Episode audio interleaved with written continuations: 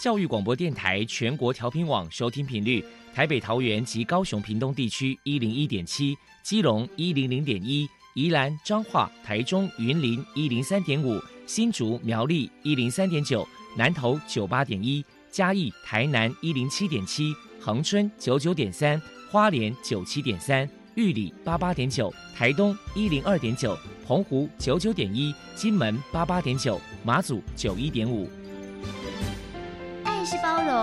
爱是牺牲，爱是分享，爱是服务。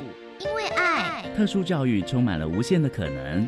用爱关怀身心障碍同学的未来，用心倾听资赋优异子女的心声。欢迎老师、家长、同学们，大家一起加入特别的爱这个大家庭。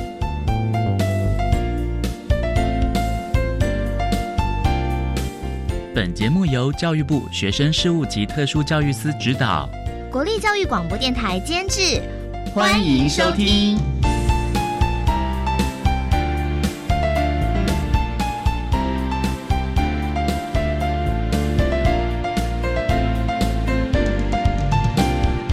因为爱，我们在空中相会，欢迎您再度收听特别的爱，我是小莹。这个节目在每个星期六和星期天的十六点零五分到十七点播出。今天节目将为您探讨有关于情绪行为障碍的相关议题。首先，在“爱的小百科”的单元里头，波波将为您安排“大树抱抱”单元，为您邀请赤子心教育基金会的董事长林林华林董事长为大家分享过动儿家长的教养经验，提供大家可以做个参考。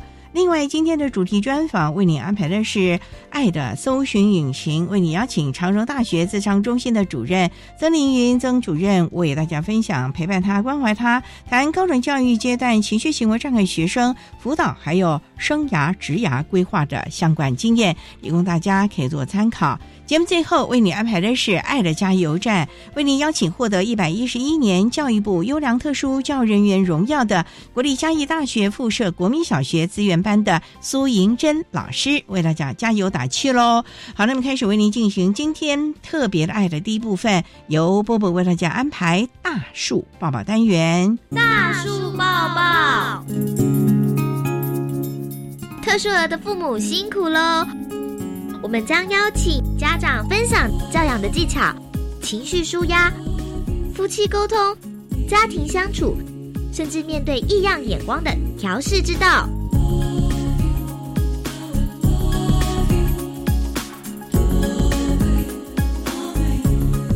Hello，大家好，我是 Bobo，欢迎收听大树抱抱。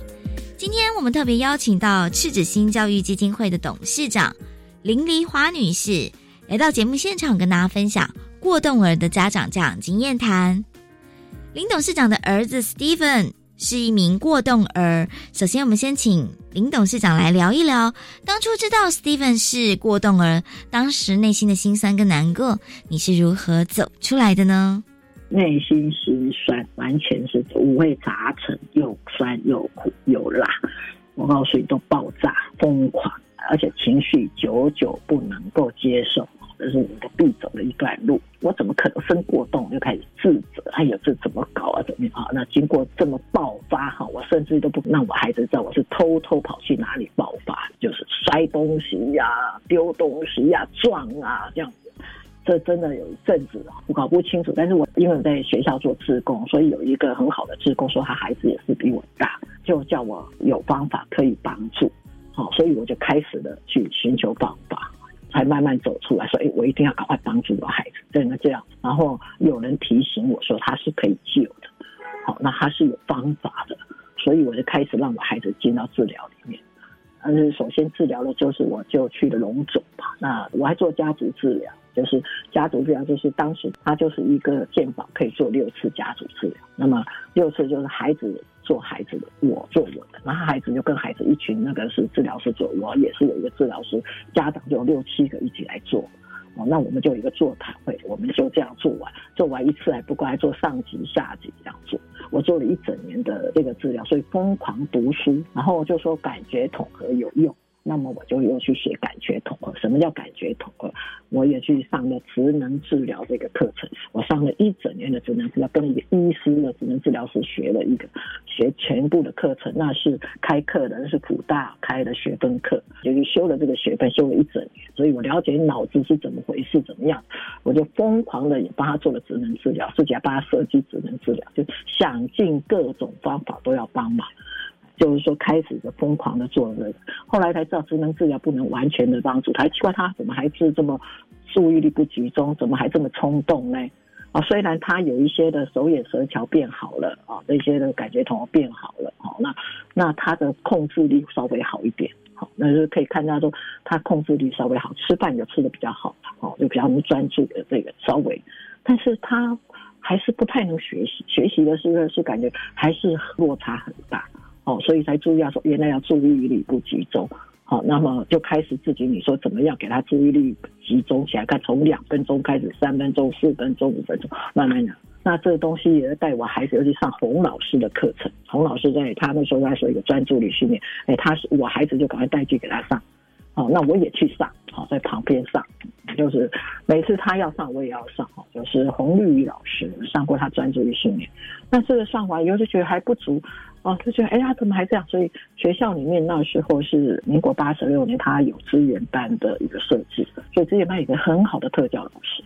那那个特教老师，我们就说怎么样帮助他专注力，然后他不会交朋友，也不会干嘛，每次都乱把人家画画画到人家的衣服上，把他画的整个都是，我还被告。所以专注力、社会技巧这些，开始我我也当老师，就是找实习拿过来哈，你就帮五六个孩子上。那我们那时候设计了一些课程，好，那我就开始带带他怎么专注力，怎么样社会技巧，然后带他去跟人家交朋友，去到公园里面说你要去看脸谱、脸孔怎么交朋友，那你要试好要怎么做，哦，那要怎么表达自己喜欢什么，别人喜欢什么，口语很差，哦，这个花了真的蛮多心血。那走过来就是不停的成长，不停的读书，不停的看，然后不停的听专家的意见。不停的做，像陀螺一样，我比他还过动的那时候。对呀，对呀，林董事长真的为了这个 Steven 花了很多的心血跟努力，对，然后也寻求了很多的资源嘛。那也因为这样子，其实你自己也一手创立了刺激性教育基金会，然后造福更多的这个家长啊或过动儿。那么，我想就请您来分享一下，因为说在这一路教养这个 Steven 的过程当中，您自己觉得遇到最大的考验是什么？你怎么去克服的呢？最大的考验两点，那时候没有什么手机了，啊，还已经三十多岁了，好，那当时电玩，他会每一年在那个电玩里面都不回家，那那时候警察都在抓电玩的孩子嘛。我告诉你，最最大的考验就是他每天迷惘在电玩里面，这个是比较困难，这是在国小里面。然后，要不然就是明年在玩四机车里面。那但是这个我把它转成，就是说他的电玩，我就是一直花时间让他不是去那里玩，免被警察抓。我家里给他管理、控制、管理，让他能玩多少机，他要获得多少才可以玩，就是奖励制度，他才可以玩。那开始学习一些让他自我控制。我就想说，因为上那么多课就要有，所以这个电玩我是很头痛的。还有一个是加入帮派。国中的时候就已经被帮派看中，这个帮派我们晚上他都不回家了，那他很晚才回，但我找不到人。所幸有一个同学告诉我说，原来那都被吸收了，因为他们都吸收这些哈游玩的孩子。那个同学真的是问了很久才找到这个同学。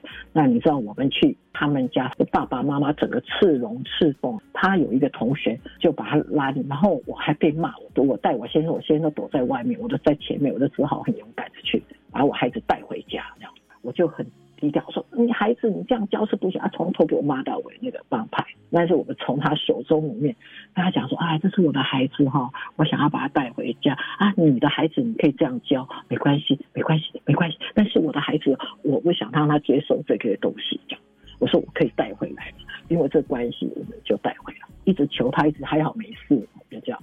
那这个国中才这样，高中他就又被吸收。就是讨债公司。那我们的孩子哦。对讨债非常有兴趣耶，那些人吸收他去骂人，他说你只要去跟人，天哪，是哦，他长得又高又瘦嘛，嗯 嗯，高高的，瘦瘦的这样，就长得很帅嘛。然后没事干就不爱读书，又不爱，就会被吸收，这是我们最头疼。我为了真的是紧迫盯人数的，你知道，然后又要有爱有情有干嘛都不能生气，一点都不能马虎生气，一定要给他的心给拉回来，这样什么都不知道，他只是觉得我去骂骂人就好。事后我这个孩子还不知道说，当时我是。怎么样叫他们放掉我孩子？哎，我就求他们放掉我的孩子，因为这样子哦，到了高中我把他送出国去。我这一路过程当中，林东上这样很勇敢呢，真的是。怎么办？没办法，这为了对对对，因为就是你这个孩子。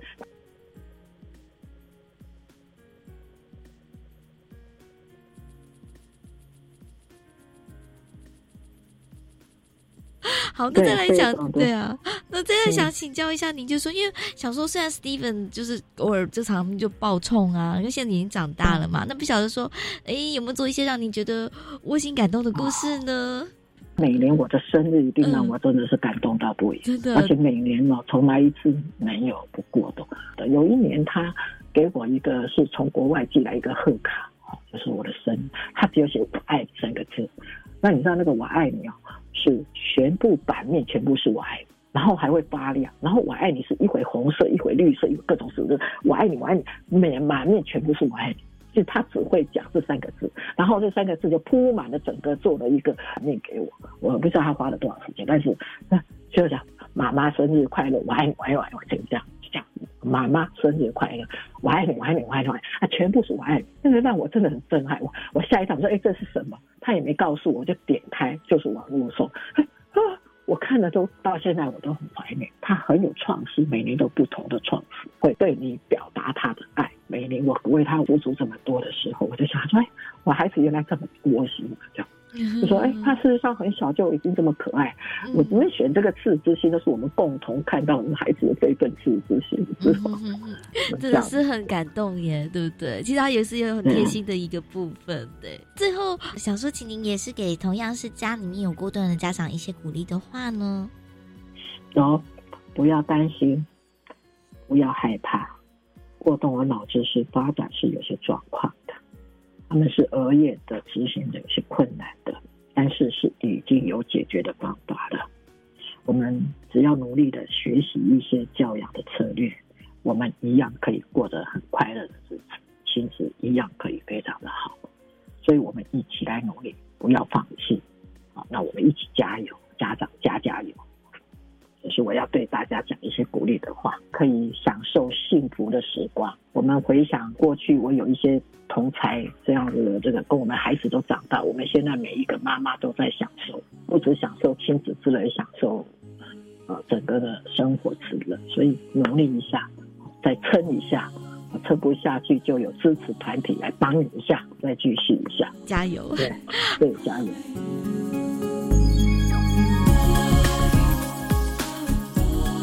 非常谢谢赤子心教育基金会的董事长林黎华女士接受我们的访问。现在，我们就把节目现场交还给主持人小莹。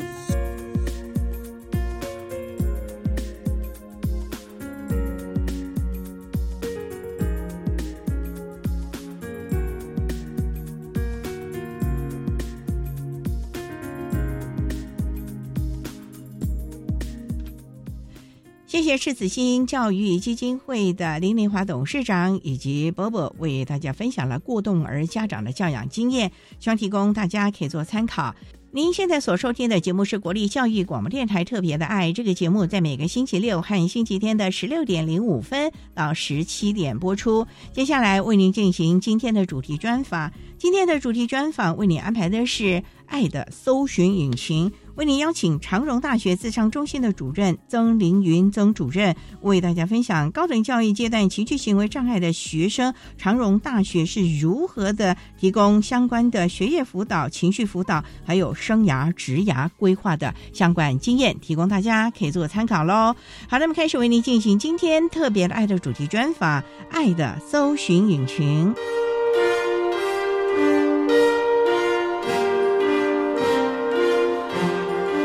爱的搜寻引擎。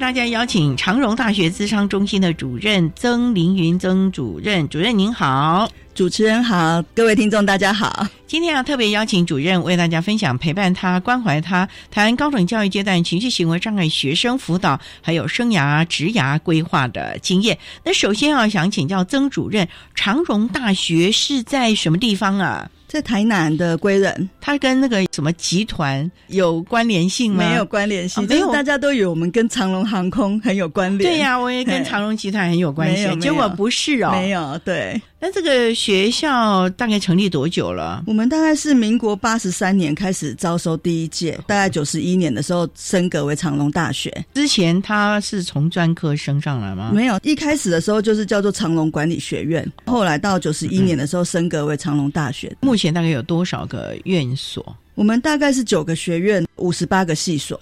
九个学院呢？对，哦，那很大哦。对对对，那那学生很多喽。但是现在少子化了，我们现在目前全校大概是七千个学生，那也不错了。嗯，那校地够吗？很够，学校很漂亮，每个来的人都赞不绝口。真的，真的，就跟度假胜地一样哦。对，尤其现在开满了阿伯乐，整个校园都是金黄色的，真的很漂亮。天啊，风景很美哎。那有没有王美去打卡了？啊，有啊，我们还有设置王美打卡区，可以让你拍。照、拍婚纱什么都有，你们还开放民众哦？有啊，要不要收费啊？好像是不用哎。哦，那把这个资讯告诉了我们南部地区的民众，对对，可以。前阵子毕业季，那大家不是也很开心了？新生一定也很爱来先拍照留念了。对呀，对呀，而且我们学校交通非常方便。真的吗？我们学校全国唯一一个以大学为名的火车站，就是长隆大学站。长隆大学站就在我们学校旁边，附近有高铁站哦，所以火车站就可以到了。对啊，那很棒哦，很方便。改天一定要去参访一下，嗯，看看您您的这个美丽的校园了。不过会不会很大，走得很累啦？我可以开车载你啊，可是这个要漫步，对对对对，才能看到校园之美。没错没错，嗯，好，那我们的身心障碍学生大概有多少啊？我们现在特教生大概是一百零八位。一零八好汉哦，真 的真的，那各障碍类别都有了啊，几乎都有。像我们今天所谈的情障的同学，大概有多少啊？情障是我们学校大概占第二大多，现在目前大概是二十五位。哦，那也不多了，一零八来比二十五，对，最多应该说是自闭了，自闭症反而多啊，自闭不是学障哦，没有没有，自闭好像在很多学校都越来越多哎。哦，我们自闭大概三十二个学生。真的很多了耶！真的，那我们情障孩子就散在各系所喽。对对对，各系所几乎都有，没有说是他们比较擅长什么。我目前看到大概人数最多是翻译系啊，再来就是健心系，就是健康心理系。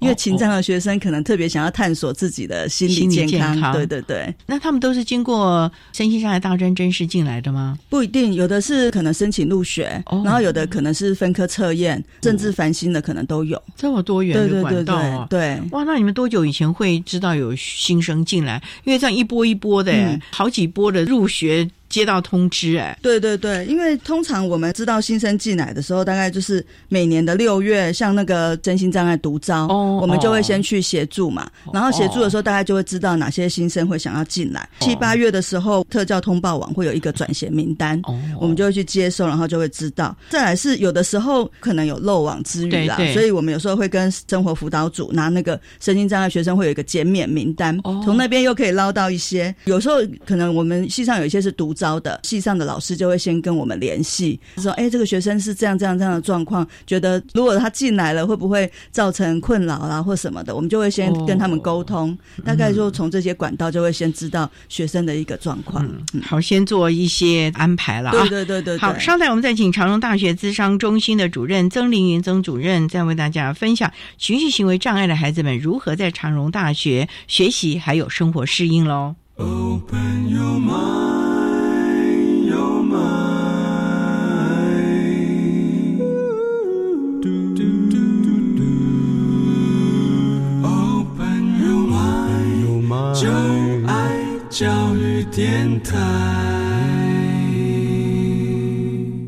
电台，欢迎收听《特别的爱》。今天为您邀请长荣大学资商中心的主任曾凌云曾主任为大家分享陪伴他、关怀他，谈高等教育阶段情绪行为障碍学生辅导，还有生涯职涯规划的相关经验。刚才啊，曾主任为他简单的介绍了长荣大学的相关资讯。那我们刚才介绍资商中心，它是属于学务处针对孩子的心理辅导这个块面喽。对我们资商中心大概有两个部分，一个就是心辅组，有心理师，那还有一个大家所熟知的资源教室，完全是做特教生的服务。智商中医基本上就是全校学生都服务，不完全只针对特教生了。对我们特教生就是资源教室，那如果说是我们智商中心的新辅组，当然就是全校学生。那我们的资源教室大概目前长荣有几位老师啊？我们目前是五位，这样够吗？一百零八位，差不多啦。有时候比较辛苦一点，然后互相 cover。目前这样子看来是够。所以这五位老师对一百零八位同学其实都还蛮了解的喽，对、并没有说我负责这个个案，其他人都不来管我了。不会不会，其实我们都要互相支援，因为有时候老师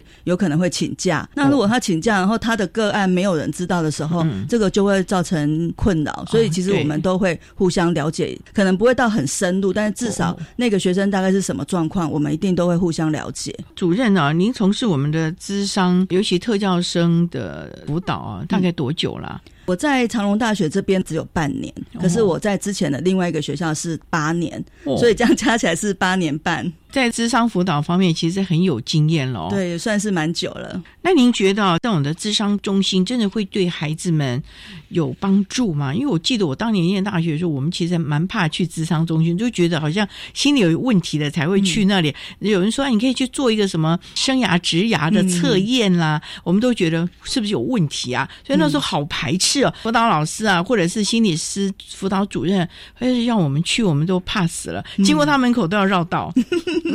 我们当年呢，其实这是很多学生都会有这样的疑虑啦，他不敢去，他会怕被贴标签。对，所以我们的智商中心，像我们学务处可能是在某一栋大楼的一个集中的办公室，可是我们智商中心却在另外一栋大楼，就是让学生如果你要进去的时候，人家以为你是要去上课，不会以为你是要去智商。我们甚至还特别为他们设了一个门，让他们进来的时候可以有一个隐蔽性，用各种方法让学生尽量可以安心的进来。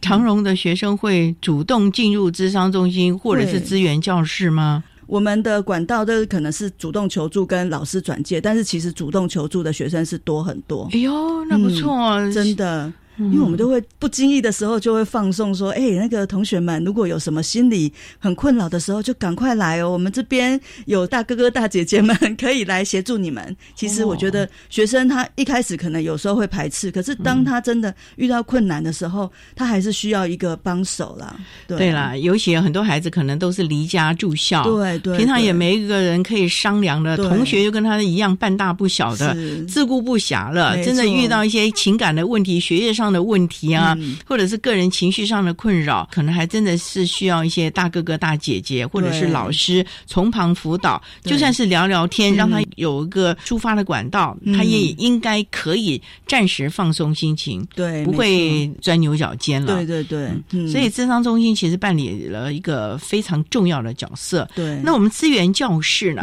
孩子也愿意主动进来没？资源教室的学生又分几种情况，一种就是他真的是需需要进来，因为他就很需要协助。可是有些他明明知道他需要协助，但是他不想让别人知道，他会默默的来接受帮忙，但是他不要让他的师长同学知道。可是说真的，其实大家都知道，但是他又想要保持好像大家不知道，这是我觉得就比较困难的地方。然后有的时候，甚至有些人他会比较不愿意来接受服务，他觉得我都可以呀，但事实上他的表现不是很可以，已经有状况了。对我们只好默默的。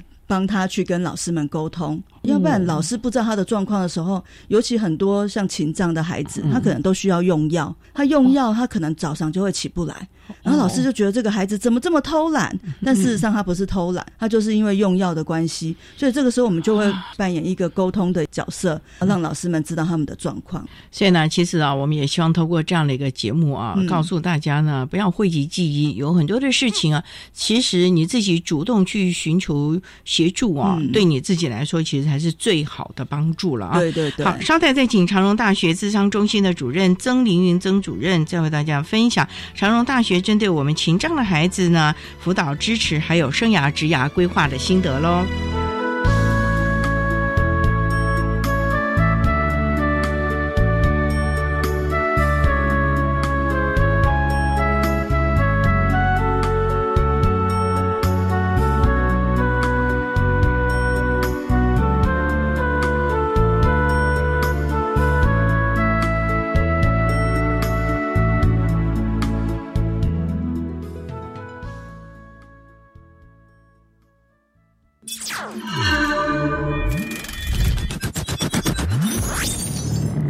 的去想象，用想象去看见。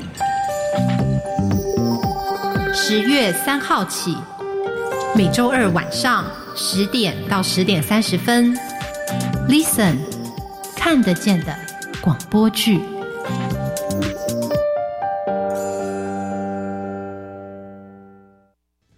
这个限量的球鞋和三 C 产品，网购只要三折价钱加四类，还享优惠，赶快来下定！不要上当，这是诈骗！我上次也是看了同样广告下定，收到包裹后，发现里面都是破铜烂铁。购买物品要小心，选择实体店面或慎选优良有信用的商家，切记不要轻易交付个人资讯或金钱。有疑虑都可以拨打一六五反诈骗咨询专线。以上广告，教育部提供。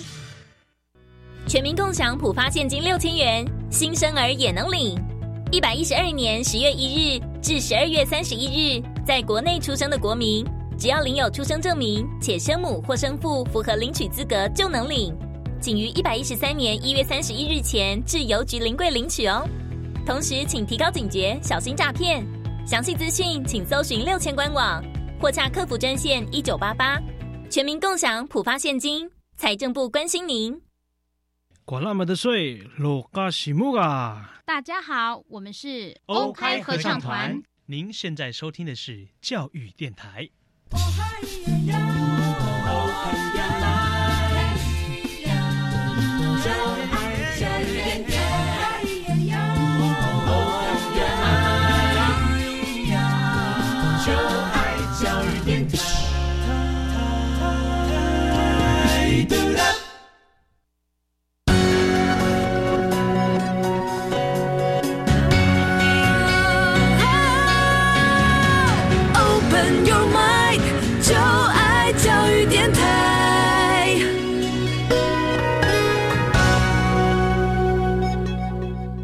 电台欢迎收听《特别的爱》这个节目，是在每个星期六和星期天的十六点零五分到十七点播出。今天节目为你邀请长荣大学资商中心的主任曾凌云曾主任为大家分享长荣大学针对了我们情绪障碍的孩子们呢所提供的各项辅导支持的协助经验了。刚才啊，曾主任为他简单的介绍了长荣大学的相关资讯，以及针对我们一般同学还有我们特教生啊所提供的，不管是是心理咨商啦，或者是实际上的支持服务了。那针对我们情绪行为障碍的孩子，因为有的他外表真的是跟一般学生差不多，可能就是季节或者要考试了哦，他就开始紧张了。那像这些的学生，你们有没有在他新生一报道的时候，就请他先来学校了解一下，以及让他熟悉环境？因为我们情障的孩子有时候对于环境的适应啊，其实是他一个很大的隐忧哎。嗯，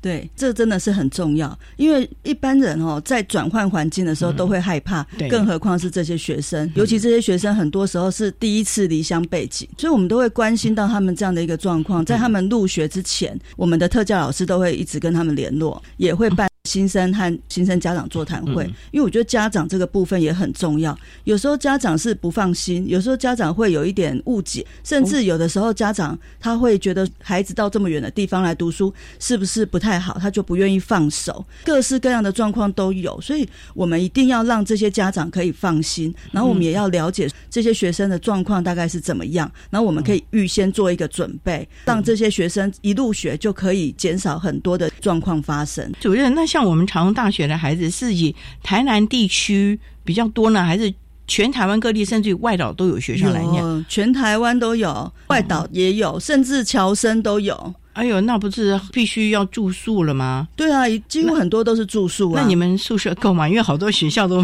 宿舍不够哎。其实我们南部的学校宿舍通常都是够的，是北部的学校才会有这种问题。你们怎么那么幸福啊？还有，我们会让大一新生优先住宿。大一新生就等于是保证住宿之后，然后大二、大三、大四才会开始用抽签的。但是如果是我们身障的孩子，学校都有特别优先选择权。哦，对，必须的啦。对对对，他们如果到外面。租屋的话，环境啊，甚至于无障碍设施啊，等等的，对对，尤其又是新生，哦，那我觉得真的是有一点点麻烦了哦。对，在学校啊，老师还看得到，还有相关的辅导啊，甚至于学务处啊、新辅组啊，大家都可以来帮忙了。对，其实我们都不太鼓励学生，尤其是新生住在校外，因为他在校外如果发生什么事情，他不知道如何求助。可是他如果在校内，如果他是住单人的房间。还是会有左邻右舍或者是一些楼长啊，或者是宿舍管理员都会去关心他们。但是如果住在校外，有时候要关心就没有办法那么及时。所以还是住在宿舍，我觉得是比较安全的。对对，尤其大一的时候啊，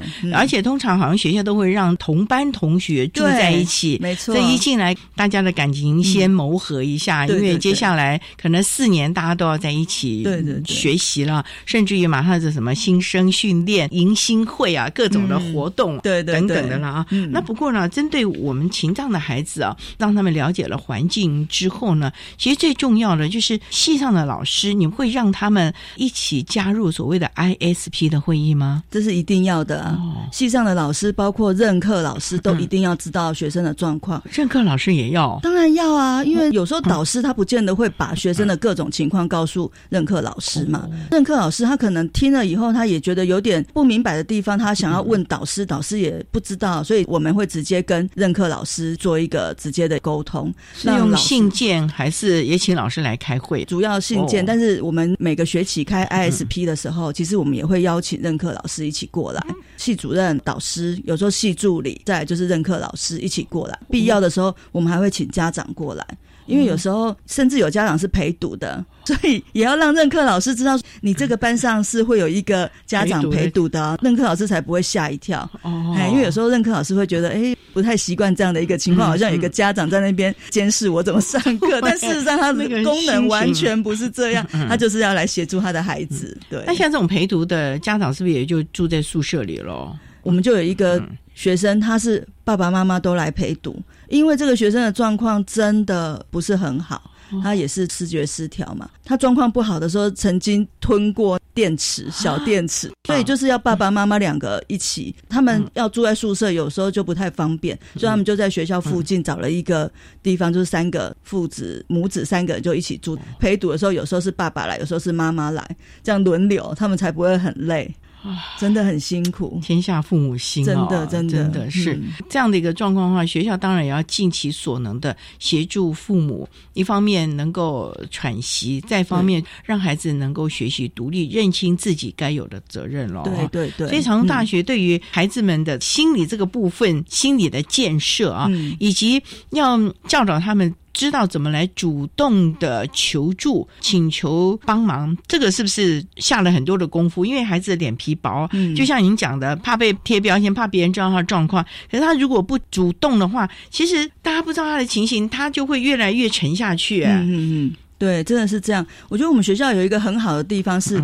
学校开发了一个系统啊，就是像现在学生是不是都喜欢用赖？那我们就有一个算是什么赖 A 的那种系统，叫做虎皮同学，就是学校可以有一些讯息就直接用这个推播出去，所以学生自己看到那个上面我们会呃一些关怀的讯息，当他那当下是有需要的时候，他又看到这个讯息，其实他会知道要来求助。所以我觉得这样的一个系统会比说放在网站上面，放在什么东西上面，因为其实学生不会去点开那些网站来看，但是如果是赖的话，我跟你说他们。每天都是盯着看，所以他一看，哎，就看到这种讯息，他就会知道，也许他需要来求助。九月，那像你们这种来求助啊，甚至如果跟心理师对谈啊，嗯。请问同学们要付费吗？因为在外头根本不用啊，在外头你知道吗？面谈一下没不得了哎，我都会跟我们学生说哈，现在在大学哈有一个最大的好处就是来咨商不用钱。你如果去外面哈，一小时一千两千的都有，而且咨商都不会是一次两次，都是长期的。对。你要等到在外面花那么多钱，你不如在这边把自己的心结给打开了，你也许就可以省下那一大笔钱。所以我常常也会这样子鼓励学生啊。重点就是你早点打开那个结，你才能够正常的对待所有的人事物，才能够把你想要的目标早点达成，嗯比较心平气和的去面对了啊。真的所以呢，心情平稳其实是面对所有挑战最好的一个策略了啊。嗯好，那我们稍待再请长荣大学智商中心的曾凌云主任，再为大家分享长荣大学针对了我们情障的孩子所提供的各项支持服务喽。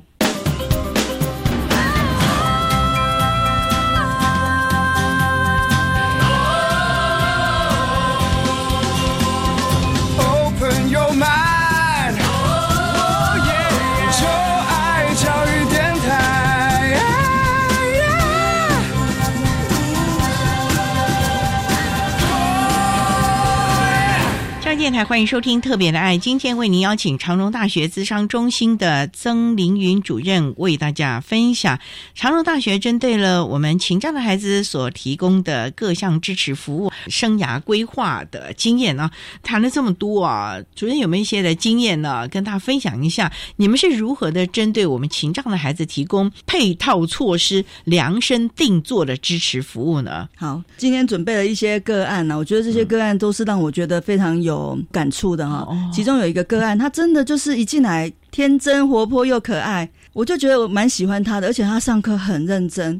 但是事实上，他就是视觉失调，在入学之前他就已经住过疗养院，经常反复在住院。进来之后，我们密切的关心他的状况。那因为他是读跟餐饮有关的科系，他们老师就会要求他们要买一套刀具。我们很怕那一套刀具会不会有什么样的影响，所以我们就说啊你那一套刀具就放在我们这边，然后要嗯要上课的时候再带过去。然后我们当然都跟老师充分的沟通，在他需要使用这些刀具的时候，真的要特别去注意。这个学生他有时候就是会发病嘛，发病的原因是什么？是因为天气嘞，还是要考试了，还是跟同学？因为我们知道现在作业很多都是小组，沟通不良啊。对对对，就如主持人所讲的哈，有时候考试、课业的压力，然后更常见到的是跟同才之间的冲突，尤其视觉失调，我觉得比较难处理，就是所谓的妄想。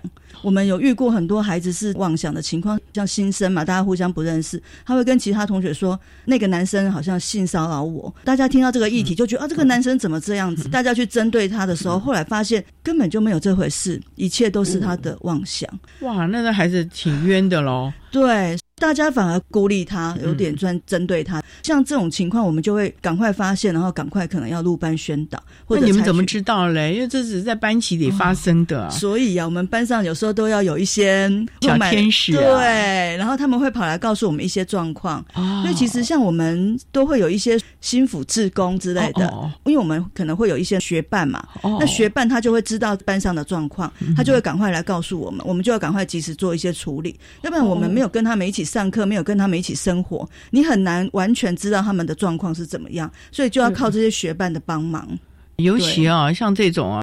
赶快处理，也算是一种危机处理的机制，否则这个慢慢慢慢，星星之火可以燎原了，到时候不得了哎！嗯万一他又情绪一下上来了，自伤或伤人，那就恐怖了。对对对。嗯像我刚刚说的那个学生，他在学期间也会反复的住院，那他自己会知道他现在要去住院，因为他知道他的状况不好。不错哦。对，但是有的时候他会想要撑下来，硬盯，然后就有一次就差一点想要跳楼的那种举动出现了。还好我在他旁边把他抓住。有一次他就说他是一颗种子，他要去晒太阳才能够让它发芽，我就陪他在阳光底下晒了半个小时的太阳，因为那时候就是一个恍惚的状态啊，所以他比较恢复了一个常态之后，我们就把他带去休息啊。那当下你说，哎、你不是种子啊，你不要在这边晒太阳啊，你当下跟他讲不行，你就是只能陪他在那边要接受日光浴，对。嗯。你如果那时候去跟他硬碰硬的时候，他反而那个情绪就会更高涨。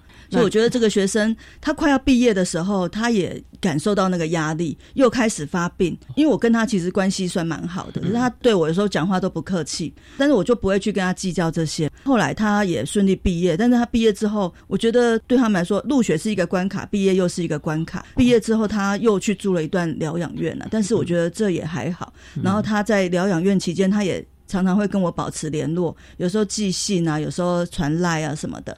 他现在也是我的早安贴图好友，我们每天都会传一个早安贴图，然后我就传一些比较励志的正向的话给他，他就会觉得受到鼓舞。他住了一段疗养院之后，他现在又开始在上班了。哎呦，那也不错。对啊，我觉得他就能够正常，但是我。不能说他可以做一个非常好的工作，但是我觉得他只要能够可以养活他自己，照顾好他自己，我觉得这样就已经是一个很大的成功了。那他的爸爸妈妈呢？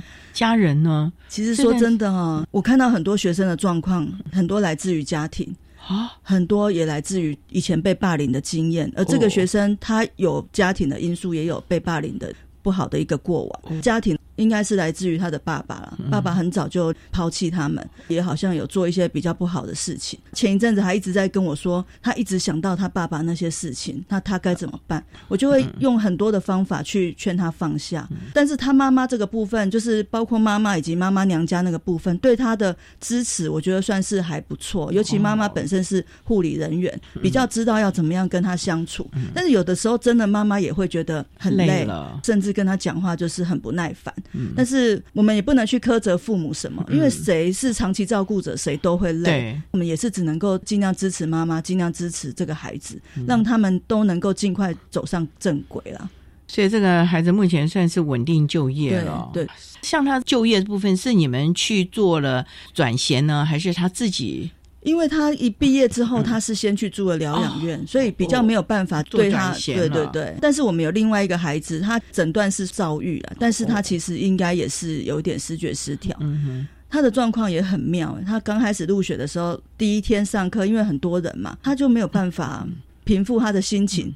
老师在上面讲，他在下面一直敲桌子，然后老师就觉得说：“你怎么在扰乱我的课堂？”结果后来知道情况，我们赶快把他带离，因为他没有办法接受那么多人的一个环境。那时候当下的心情是很没有办法平复。后来情况也慢慢好转，但是因为他在用药的关系，有一次也发生一件比较尴尬的事情，就是他在接水嘛，就是倒开水。水流下去不是有一个声音嘛？对，他听到那个声音，他突然就尿失禁，等于上面在流水，下面也在流水。资源教室里面都有备用的裤子，因为学生有时候就会有一些各式各样的状况，我们就赶快要协助他处理，把他刚才那些都把它处理好，让他尽量不会觉得很尴尬。对，真的，因为其实他自己也知道他没有办法控制他自己，但是这也很无奈啊，就用药的关系就没有办法。不过这时候学校的支持和协助就很重要了。对对对。好，稍待再请长荣大学智商中心的曾凌云主任在为大家分享针对情障的孩子，长荣大学所提供的支持服务喽。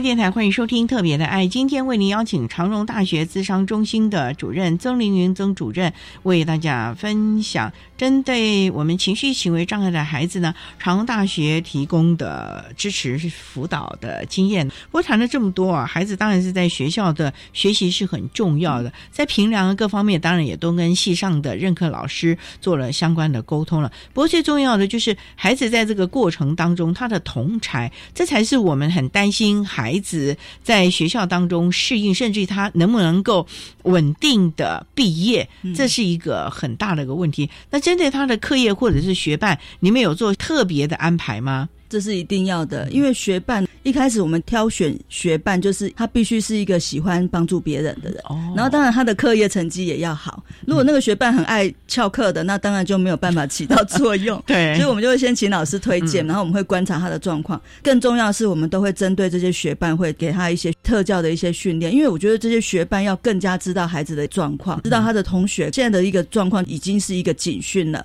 他必须要赶快来告诉我们这个同学需要帮助。所以这个学伴一来他的特质，二来就是他也需要受过训练。其实。不是只有学班要训练哦，我们的老师也都需要训练的。我们常常都会办一些特教的职能研习，因为有时候老师遇到一些学生的状况，他真的也会觉得学生到底是在骗他，还是他真的情况就是这样？因为有的时候他们没有办法分辨这样的一个状况，所以我们就会有这样的一个研习，然后邀请老师们来参加。其实我们的老师也都很愿意参加，然后会在这种研习的会后，把他们的一些困扰啊，或者一些个案的状况，会提出来跟特教的老师们请。教得到了解答之后，他们跟这些学生的互动就能够比较顺畅，所以我觉得这些都很重要。不过主任刚刚你提到了学伴啊，因为我们知道其实融合是我们一直在推的，嗯，主流社会当中我们也会遇到多样的人呢。对，那像这些曾经担任过学伴的人，对他们的包容心、同理心，您也八年多的经验了，看到毕业的校友有没有在他的职场上能够更体恤？或者是协助他的同事们，让他个人在职涯上也有了一些蛮不错的发展呢。如果是讲学伴的部分，我们的学伴。经过这样的一个训练，我发现有些同学原本不是那么有耐心的人，也变得有耐心；或者讲话不是那么有技巧的人，也变得有技巧了。所以，其实这对一般的学生来说，他担任这个学伴都是一个成长啊。我们自己的学生当然就更不用讲。其实这八年多的经验，有时候学生讲了一句话，我觉得非常感动，就是他们会说：“资源教师就是他的家，这些学伴就是他的朋友，我们就是像他的家人一样。毕业之后还会常常回来。”我就觉得这个真的就够了。学生可以稳定的成长，然后他也觉得我们都。给他这些帮助，让他能够去融入社会，就是我们要的。其实资源校是就像他们可以让他们安心的一个地方，没错，可以在这里好好的学习，认识一些同年龄的朋友，认识一些师长们，可以让他未来的人生当中有一些的指引啊。不过最重要的就是这群孩子在我们资源教室的辅导之后啊，学业当然可以平稳的毕业了。那对于他个人的情绪的掌控，因为我们也知道，其实啊。情绪学障的孩子啊，有的时候真的是没有办法控制他的情绪，所以会有一些比较暴走啊，或者是让人担心的行为。在你们的协助之下，他是不是也开始学会了如何的控制，或者是知道自己的情绪，能够比较坦然的面对了呢？嗯，我觉得学生的状况真的是千奇百怪都有了。我不敢说所有学生来了我们这边之后，他就变得非常的好的走出去。也不会，有些学生其实他的状况甚至没有好转的也都有。但是确实有一个学生，他是钢琴老师，在教钢琴，车祸之后变得整个面目全非，然后就导致厌食症啊，然后变得很忧郁啊，在班上就开始会偷东西。但是他成绩有时候很好，有时候不好。像这样的一个情况，我们都会一而再、再而三的引导他去告诉他说，你要怎么样去看待你目前的状况。他慢慢也变好。后来他毕业之后，就我所知，他现在又在担任钢。琴老师，我就觉得学生有的时候可以从你循循善诱当中，真的接收到了一些东西，他也真的改变了他自己。但是有些学生可能还需要更多更多的引导了。我觉得有时候家庭的支持和配合真的是非常非常的重要。对于我们情障的孩子啊，我们也知道啊，其实大学毕业往研究所深造那是另当别论。他如果直接进入职场，长荣大学会有相关的转衔跟我们的劳政单位吗？有，我们通常在他大。大三、大四的时候，我们就会开始办一系列这种活动，包括请资讯救扶中心的专员过来，告诉他们毕业之后你们可以有哪些属于特殊生可以使用的身心障碍使用资源，他们怎么样在他们住家当地就可以去取得这样的一个资源。再来是我们还会办一些教他们怎么写履历表啦，怎么样去面试啊，甚至我们有时候会带去庇护工厂去参访，让他知道如果他真的在外面可能没有很适合的工作，庇护工厂也可以是一个选择。就是类似像这样子各式各样的方式，然后甚至有的时候，如果他们是比较当地的学生，那我们在地有一些厂商他需要用人的时候，我们也会帮他们进行媒合啊，让学生在一个比较安心的环境中去求职，这样子都是在协助学生毕业之后能够更快的去融入职场。这个很重要啊！如果有学校从中间沟通转衔的话，其实对孩子的心情也会比较安心一点了啊。所以呢，其实啊，有一个固定的工作对他们来说，情绪也会比较稳妥咯。对对对，一定的。所以呢，针对我们大学这个部分呢，老师最后有没有什么建议呢？针对家长或者是孩子，你已经上了大学，这是一个独立自主的时代了，你应该做好什么样的准备啊？我很想要呼吁家长一件事情啊，我刚刚有提到说哈，很多孩子的状况是来自于家庭。我觉得你要怪家长也不对，因为有时候家长他也没学过怎么当家长，他只能用他的方法，或者是用他的父母给他的方法来教育现代的孩子。其实我之前看过一个强迫症的，也是一样，就是家长太严厉的教养，然后使得他后来变成这样。我只能说，如果孩子已经是这样了，我们真的也只能接纳他，我们不要再一直去责怪他说你为什么不能控制好自己的情绪。他就是不能啊，所以不管是孩子或者是家长，我们都要正面的去看待这个情绪的状况，看待这个疾病啊。我觉得要接纳自己，如果没有办法爱自己。我觉得你没有办法去接纳你所有的状况，还有你不要把这些疾病或者这些状况去污名化，因为有时候孩子或者家长给自己贴标签，贴了标签之后，他更一步都走不出去。所以我觉得这个是一个很重要的事情。然后再来，我也很想要呼吁学生或者是家长，有时候你不要对大学教育有一个很不切实际的期待。嗯，例如他们会以为，尤其是家长可能觉得，我才高中毕业，我孩子能够读到大学，假设他念了什么管理系，他就是应该出来要去管。管理别人，然后有些学生也会觉得说，我才不想要在人家下面，好像被人家呼来唤去，我就要去当一个老板。可是我们就会跟他说，你都还没有基础，你怎么当老板？你怎么去管理别人？所以有的时候这是需要持续的沟通啊，因为有时候家长跟学生会有一些比较不切实际的期待。再来是我们都会一直一而再再而三的告诉学生说，你要为自己负责。你未来的人生你自己要过，所以你现在做的所作所为，你都要知道说你要怎么样去承担起这个责任。这其实是一件很重要的事情，不能再把这些东西推给家长，推给谁？你其实要为自己负责，然后你要自己知道说，我有状况的时候，我需要求助。这很重要啊！大学阶段已经成人了，应该要为自己所作所为负责任了啊！对对对，提供大家。那今天也非常谢谢长荣大学智商中心的曾玲云主任为大家分享了长荣大学针对情绪行为障碍学生所做的支持服务的经验了。非常谢谢你，曾主任，谢谢。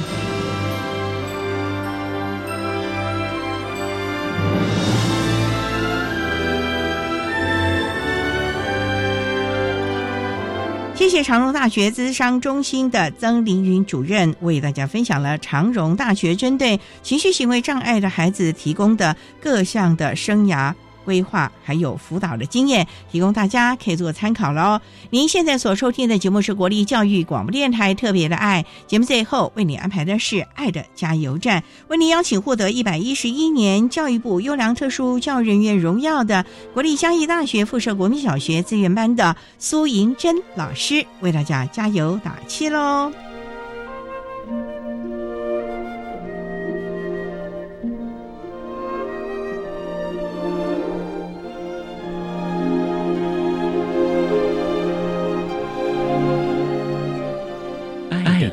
加油站。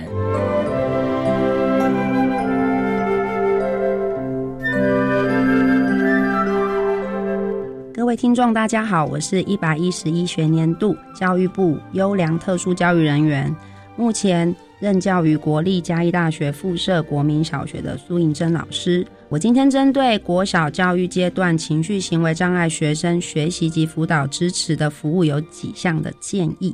第一个就是对普通班或者是平常在学校接触的老师们，我通常会在学习出全校的科任老师，如果他有任教到特殊生的孩子的老师，我会给他们一张学生的学习状况说明，有点像是武功秘籍，然后里面会有一些建议，当孩子怎么的时候，我们可以怎么办？这个是我可以做到的。再来就是当我们在处理孩子的情绪行为的时候，我有一个原则，就是我都告诉我自己，我一定要比孩子更稳定，我才有办法很理性的去找到可以切入的点，然后怎么样可以跟这个孩子搭上线。给家长的建议就是，家长在带孩子其实都很辛苦，不管是一般的或是特生，我觉得第一个要先稳住自己的心，不要把错误都归在自己身上。其实孩子他有状况，其实是整个大环境。也是变音，所以如果你可以先稳定自己，适时的给自己一点点的喘息的时间。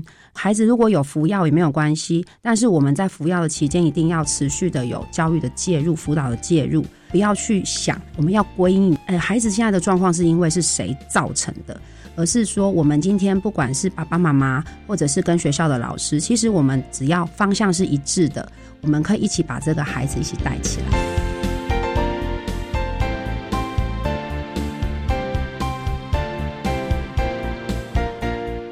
今天节目就为您进行到这儿了，感谢你的收听。在下个星期节目中，为您邀请获得一百一十一年教育部优良特殊教育人员荣耀的高雄市立民族国民小学陈宣之老师，为大家分享找出优势学习的策略，培养信心，谈国小教育阶段学习障碍学生学习还有情绪辅导的经验，提供大家可以做参考喽。感谢你的收听，也欢迎您在下个星期六十六点零五分。带入收听特别的爱，我们下周见了，拜拜。